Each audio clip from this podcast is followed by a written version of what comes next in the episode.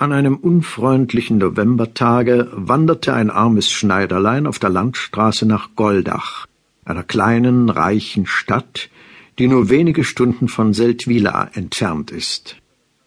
Der Schneider trug in seiner Tasche nichts als einen Fingerhut, welchen er in Ermangelung irgendeiner Münze unablässig zwischen den Fingern drehte, wenn er der Kälte wegen die Hände in die Hosen steckte und die Finger schmerzten ihn ordentlich von diesem Drehen und Reiben, denn er hatte wegen des Falliments irgendeines Seldwyler Schneidermeisters seinen Arbeitslohn mit der Arbeit zugleich verlieren und auswandern müssen.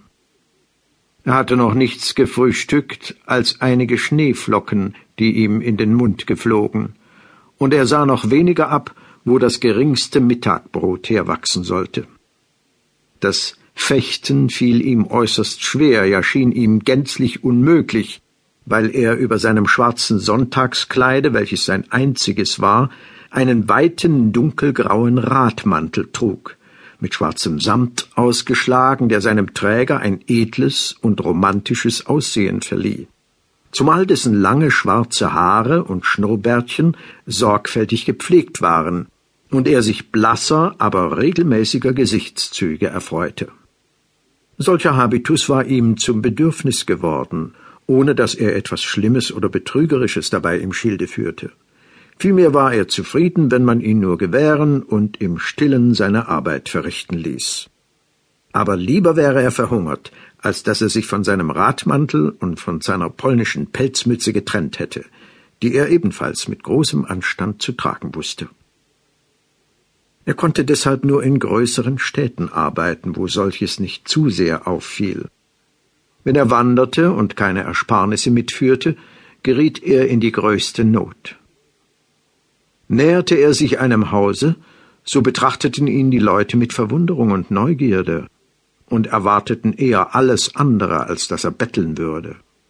So erstarben ihm, da er überdies nicht beredt war, die Worte im Munde also dass er der Märtyrer seines Mantels war und Hunger litt, so schwarz wie des letztern Sammetfutter. Als er bekümmert und geschwächt eine Anhöhe hinaufging, stieß er auf einen neuen und bequemen Reisewagen, welchen ein herrschaftlicher Kutscher in Basel abgeholt hatte und seinem Herrn überbrachte, einem fremden Grafen, der irgendwo in der Ostschweiz auf einem gemieteten oder angekauften alten Schlosse saß.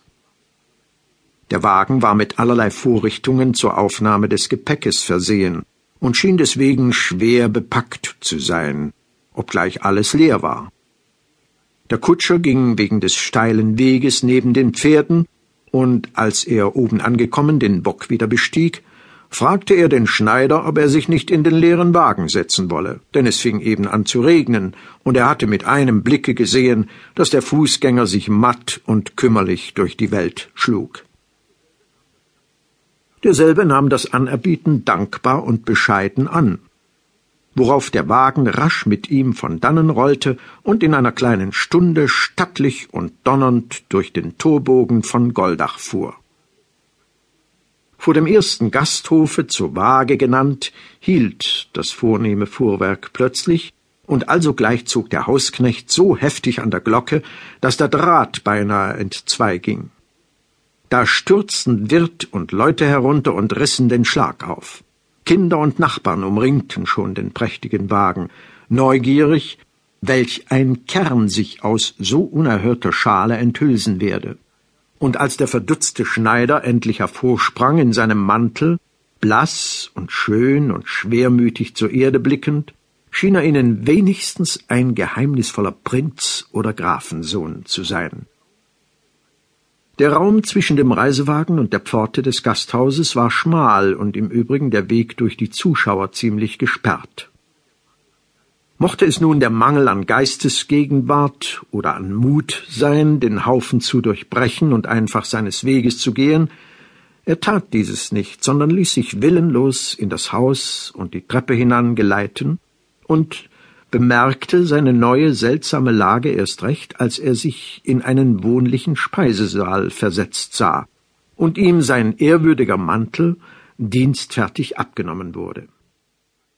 Der Herr wünscht zu speisen, hieß es.